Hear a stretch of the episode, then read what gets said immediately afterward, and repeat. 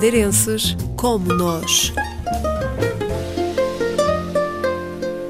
Tirou um curso de gestão de transportes e logística e começou a trabalhar. Rodolfo Santos tinha esperança de progredir na carreira. Estava em Lisboa. Estava a começar a ficar frustrado por minhas ambições não estarem a ser recompensadas. Determinado dia, sento-me à frente do ecrã e tinha uma proposta para ir trabalhar para Angola, que era algo que nunca me passava pela cabeça, e disse que sim. Em 2011, seguiu viagem para a África para trabalhar em logística.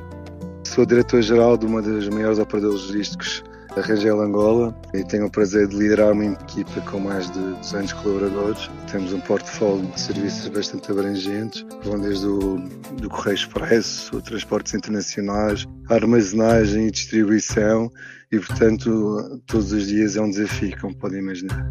Num país onde a rede de transportes e as infraestruturas têm muitas carências, trabalhar em logística é uma arte. Tem vindo a evoluir desde que cheguei a Angola há sensivelmente 12 anos atrás e o panorama atual é completamente diferente do que era quando eu cheguei e portanto nota-se claramente uma evolução e isso é um dos, dos desafios e das partes gratificantes de estar em Angola é também fazer parte dessa evolução. A adaptação ao país não foi difícil. A adaptação foi relativamente fácil. O povo angolano é um povo irmão. Eh, Muito da, da cultura angolana tem influência portuguesa, por isso foi relativamente fácil a adaptação. Mas Angola é mais do que um país. Há o modo de vida dos locais e a bolha dos estrangeiros. A famosa expressão do expatriado, foi algo que eu só ouvi quando cheguei a Angola, e efetivamente há essa bolha, não é? Várias razões, a questão de segurança, a questão económica, não é? E portanto eu efetivamente tenho condições em Angola muito acima da, da generalidade da população e portanto nesse aspecto não é que viva numa bolha, mas sou um privilegiado. Faço a minha vida normal, claro que não é com o mesmo nível de liberdade que, por exemplo, tenho quando vou à Madeira, não é? Agora, não posso dizer que se sinta muito seguro. Agora, efetivamente, um dos grandes problemas em Angola e o que custa mais estar em Angola é todos os dias nós somos confrontados com a gritante desigualdade social.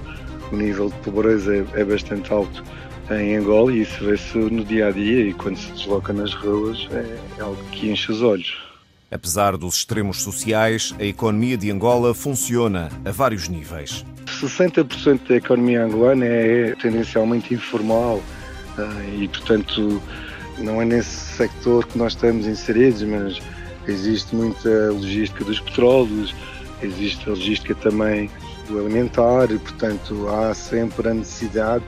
Angola é um país neste momento ainda principalmente importador e portanto há sempre a necessidade de logística em, em qualquer geografia do mundo e Angola ainda um bocadinho mais devido à, à, sua necessidade importadora e por isso é que nós também fomos em o Grupo Rangel está em Angola há 15 anos e portanto as empresas internacionais tendencialmente vão para Angola por isso a necessidade que existe. E o que me fascina mais em Angola é a simpatia do povo, povo esse que vive muitas vezes com poucas condições e que mesmo assim continua a ter um sorriso todos os dias. Isso é algo que nós não vemos na Europa e é bastante cativante e faz-nos ter outra perspectiva da vida e dos nossos problemas.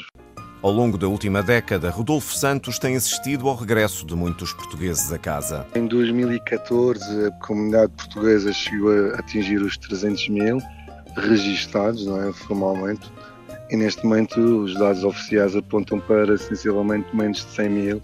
De um modo geral, os expatriados conhecem-se. Inclusive, nós temos em Luanda aquilo que eu carinhosamente chamo da nossa embaixada, que é o restaurante do Madeirense, que é um dos restaurantes mais famosos em Luanda, em que muitos dos madeirenses acabam por frequentar e, e matar saudades da região, e beber poncha e comer espetada. Rodolfo Santos acompanha de perto a realidade da Madeira, é onde regressa cinco a seis vezes por ano. Por isso não chega a sentir saudades da ilha, sente apenas a falta da família.